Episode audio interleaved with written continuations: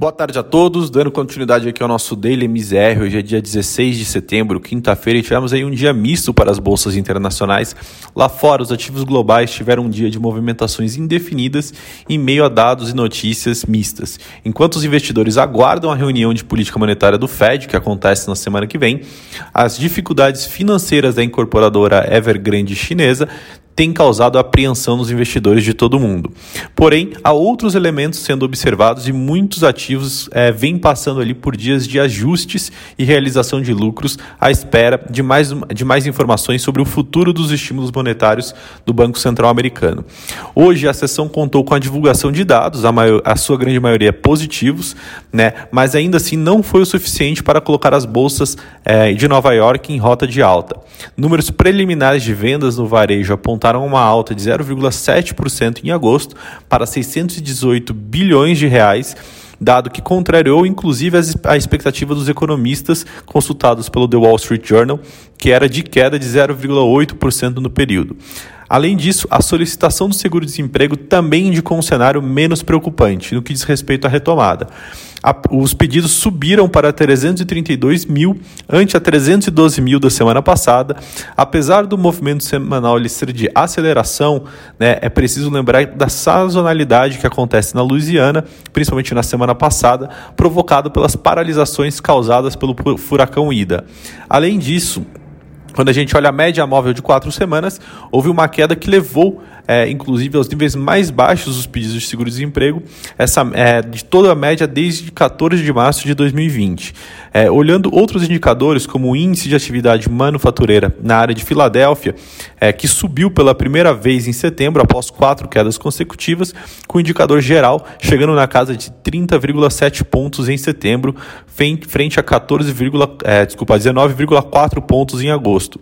Esse quadro econômico melhor é, gera certas preocupações dos investidores, pois indica que o Fed pode adiantar a retirada de estímulos da economia. Aliado a isso, a uma inflação que ainda não deu sinais suficientes de desaceleração.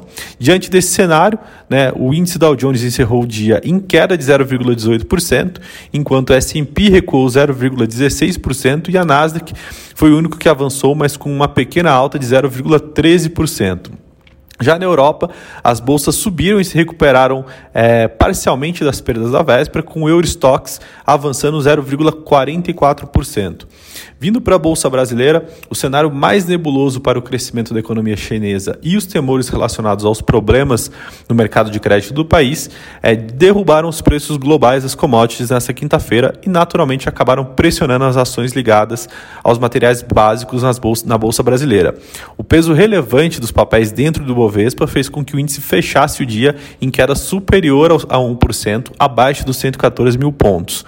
É, o setor de mineração e siderurgia foi o principal destaque negativo do dia, após o minério de ferro ter fechado em baixa de 8% no porto chinês de Qingdao, né, aos 107 dólares e 21 centavos, chegando ao sétimo dia consecutivo de perda. A queda nos preços do minério, desde as máximas observadas no mês de maio, já ultrapassa os 50%.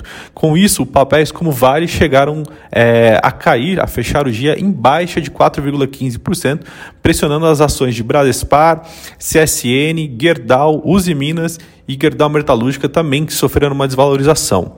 É, com isso, o índice encerrou o pregão é, em desvalorização de 1,10% aos 113.794 mil pontos.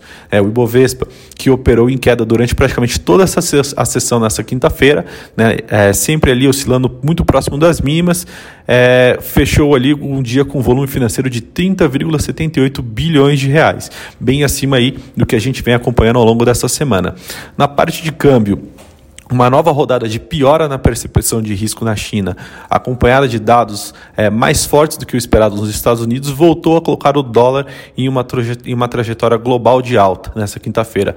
É, no Brasil, o noticiário ainda incipiente em relação aos temas que tem tirado o sono do investidor fez com que o mercado de câmbio seguisse o viés trazido de fora e no encerramento do dia a moeda americana subia 0,55% aos R$ 5,26.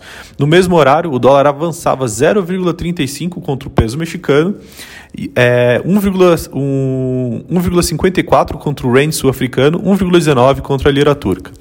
Vindo para a parte de juros, é, os juros futuros encerraram a sessão regular de hoje com leve alta nos trechos intermediários da curva, enquanto os vértices mais longos é, terminaram muito próximos da estabilidade.